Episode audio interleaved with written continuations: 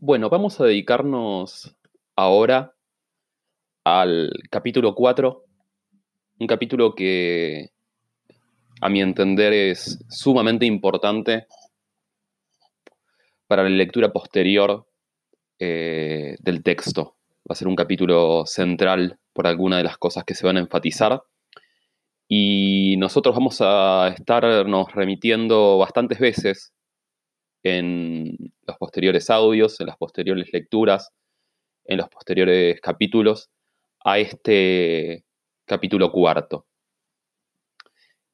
Que se podría, si podemos ponerle una, una oración que lo, que lo defina, es el aprendizaje a partir de los persas. Y acá vamos a encontrar una, una, serie de, ítems eh, que se van a ir desarrollando. Va a haber eh, un descrédito hacia los oficios técnicos que, que vamos a tratar. Se va a empezar a hablar de la sociedad persa, cómo es su arte militar y su agricultura y qué significa eso, cómo se, da el arte de gobernar en esa sociedad, qué es exactamente la agricultura. Y finalmente el, el capítulo va a terminar con un análisis, un elogio o un encomio de la figura de Ciro el joven. Eh, aclaro esto porque hay otro Ciro en la tradición persa, sobre el que también escribió Genofonte. Genofonte escribió sobre los dos Ciros persas. Eh, tenemos la aparición de Ciro el joven aquí en el económico y en la Anábasis, también llamada la expedición de los 10.000. Y tenemos toda la obra más extensa de Genofonte, llamada Ciropedia, dedicada al llamado Ciro el Viejo. El viejo y el joven en verdad hacen referencia a que el, viejo es el más antiguo y el joven es el más moderno, si lo quieren poner en esos términos, el más reciente. Entonces, el capítulo comienza con una suerte de, pregunta o reclamo de parte de, Critóbulo,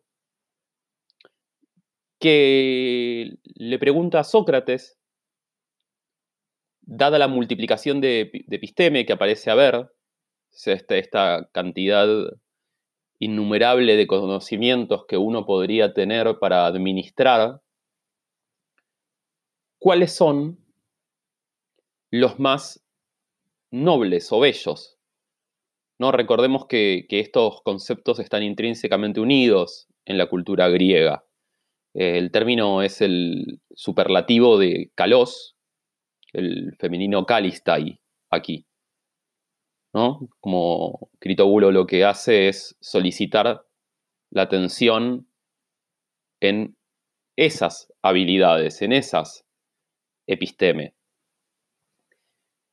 Y Sócrates entonces comienza descartando lo que en la traducción de Gredos, que como ya había indicado es la traducción que manejamos y es la única que hay, empieza descartando lo que aparece como oficios manuales.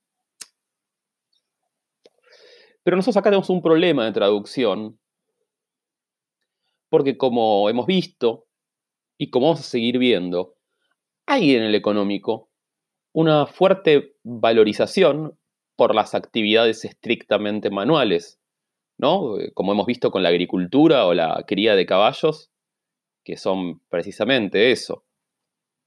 En verdad, Sócrates aquí está utilizando la palabra panausikos, que se puede traducir como oficios mecánicos eh, u oficios artesanales, eh, en un término completamente anacrónico que yo no, les recomiendo utilizar, pero quizás sí les, les puede ayudar a, entender como la semántica de, este, de, esta noción, podemos también decir que serían una suerte de oficios industriales.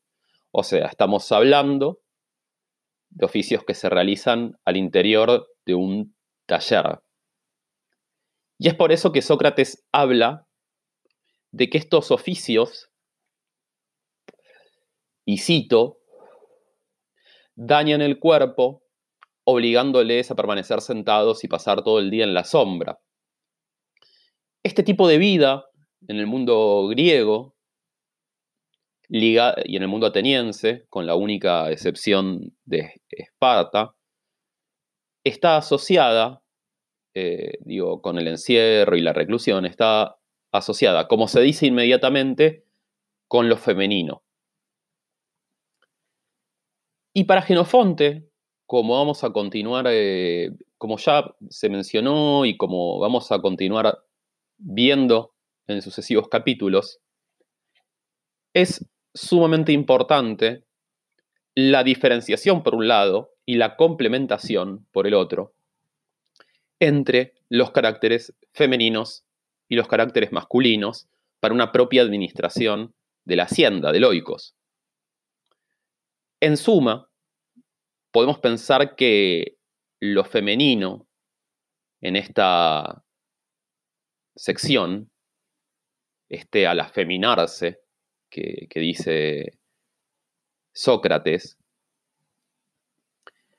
no es un término negativo per se, sino que lo que es negativo es que rompe esta estructura de visión de roles, en donde los hombres pierden su carácter masculino.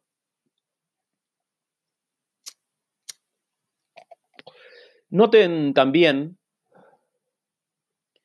el giro interesante en que se da esta feminización. Es a través del cuerpo que se feminiza la psique, el alma, la mente o la psicología. La traducción es, muy amplia del, término psique. Esto lo puntualizo también para contrastarlo con esquemas eh, o con tradiciones o interpretaciones que desdeñan al cuerpo o que ven en los griegos un desdeño, un, desdén al cuerpo. Eh, aquí es el cuerpo el que transforma a la psicología de los individuos. Y aquí entonces esta feminización está directamente vinculada con la incapacidad para dedicarse a tareas que son eminentemente masculinas, que son ocuparse de los amigos y la ciudad, especialmente en sentido bélico. Vuelvo a insistir en que desconfiemos de este, de este término manuales, de este término oficios manuales, porque en rigor es de lo que Sócrates hablará luego, de oficios que son manuales, la guerra y la agricultura. Y es precisamente aquí, en esta segunda parte del libro cuarto, en donde aparece la sorpresa de Critóbulo, porque Sócrates va a iniciar su elogio eh, al rey persa, o acaso panegírico, porque ya está, ya, ya escribe cuando, cuando Ciro ha muerto, va a comenzarlo diciendo que el rey de los persas es quien se ocupa de la agricultura y el arte de la guerra. ¿No? Y Critóbulo no, no, no, logra comprender como, como un rey, el rey de reyes en la tradición persa incluso, con un imperio vastísimo, enorme, esto pueden revisarlo en cualquier atlas, eh, se habría dedicado a la agricultura. Para esto entonces Sócrates lo que va a hacer es ver en detalle el esquema social de Persia, o al menos algunos elementos de este esquema social, o si se quiere, de gobierno de Persia. Entendiendo en algún punto que todo este modelo no es otra cosa que la extensión del propio rey ejerciendo sus actividades. nosotros podemos encontrar primero lo, que es em, la descripción de el gobierno de lo bélico, de lo militar o castrense.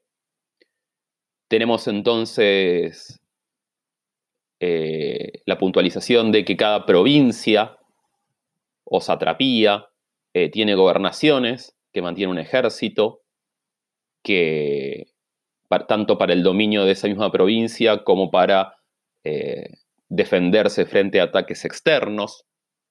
Y además, se, dice Sócrates, que hay fortalezas independientes de estas provincias que tienen contingentes militares dependientes del rey. Y la responsabilidad, y esto no es menor, eh, y, de vuelta recordemos todas estas cosas que vamos charlando sobre este, este elogio de Ciro, recordémosla para todo lo que se va a decir sobre la administración posteriormente. La responsabilidad de la manutención de, de estas provincias y de sus ejércitos reposa en el gobernador. El rey mismo controla las tropas y fronteras cercanas a donde él vive y envía a sus personas de máxima confianza a que revisen a las que se encuentran lejos. Y nosotros tenemos fuentes dentro de, la misma obra de Genofonte que nos advierten que incluso eh, estas personas de confianza podían ser secretas, una suerte de espías. Eh, se los llamaba los ojos del rey. Eh, un esquema de control muchas veces invisible a los ojos de los mismos gobernadores. ¿Y por qué esta invisibilidad? ¿no? Eh, que de vuelta aquí no aparece, y podríamos preguntarnos, porque el control, en el caso eh, estricto del económico, donde no, aparece esta descripción, o si incluimos a la ciropedia, bueno, porque este control que encima es en, cierta y buena medida invisible. Y esto es porque Ciro, o al menos hasta ahora está hablando del el rey de los persas, administra su patria, administra su reino, con un sistema de premios y castigos, en donde a quien realiza bien sus actividades lo llena de honores y riquezas, mientras que quienes no hacen lo que le corresponde se los castiga y se los destituye de su mando, o sea, un fuerte deshonor.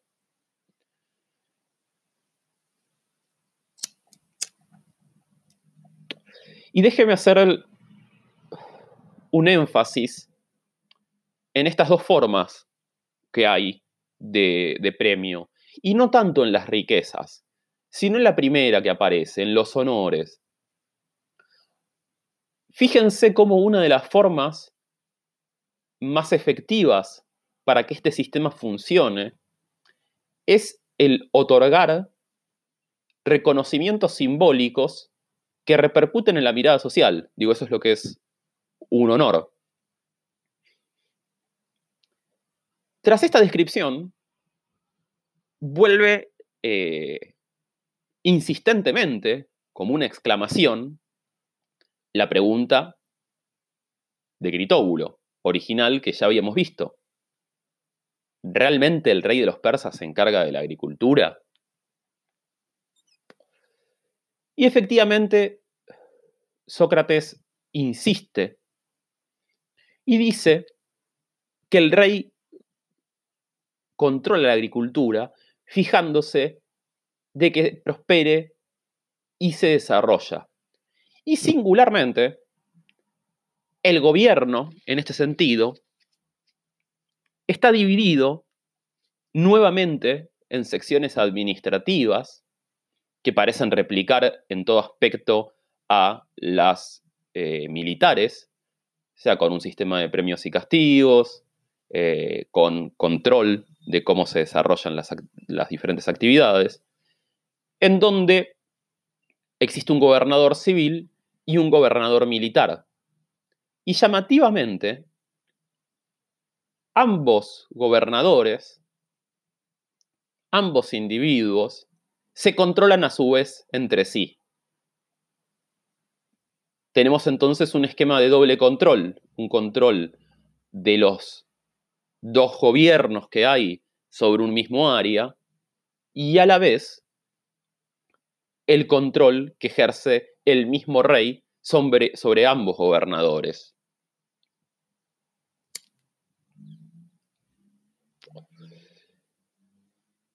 El punto de Sócrates, que sería el rey persa se dedica a la agricultura, aceptado por Critóbulo ahora, nos parece indicar, podría indicar, que abocarse a una tarea tiene mucho que ver, si no todo que ver, con brindar la posibilidad de desarrollo de esa tarea y no tanto con el acto concreto de ella.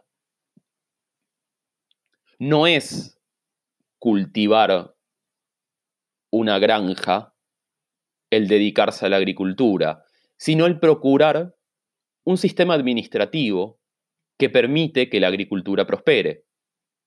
Nuevamente, recordemos esto para más adelante.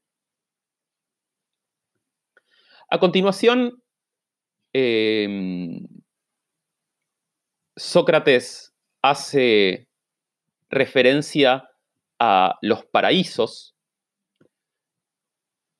eh, una palabra que viene del persa, pardis, que son una suerte de jardines cerrados, muy tradicionales de todas las casas nobles, todas las casas de gobernadores eh, persas, y de cómo son una parte fundamental de la vida del rey, ¿no? Él dedica mucho tiempo en, estos, en estos paraísos. Volviendo a la cuestión de los premios y de los honores, es notable que el esquema doble que nosotros veíamos con la gobernación aplica también a los gobernados. Premios y honores son adjudicados por el rey primero a los más valientes en la guerra, y cito, pues de nada serviría arar la tierra muchas veces si no hubiese quien la defendiera, y luego a los labradores exitosos, independientemente que sean valientes o no, porque estos labradores son los que posibilitan la subsistencia material de los valientes en la guerra. En definitiva, ambas actividades son complementarias y por tanto ambas actividades deben ser incentivadas y recompensadas.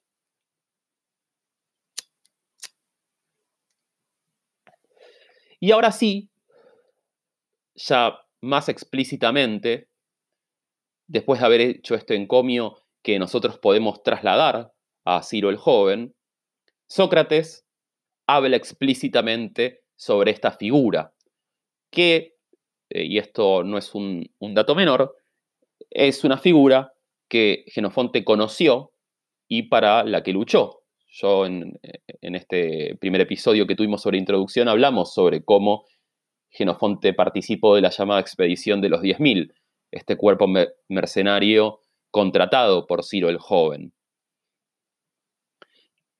Y aquí Sócrates nos dice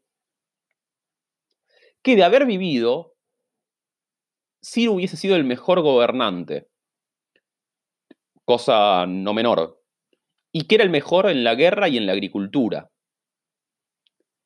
Y la anécdota que, que cierra este capítulo 4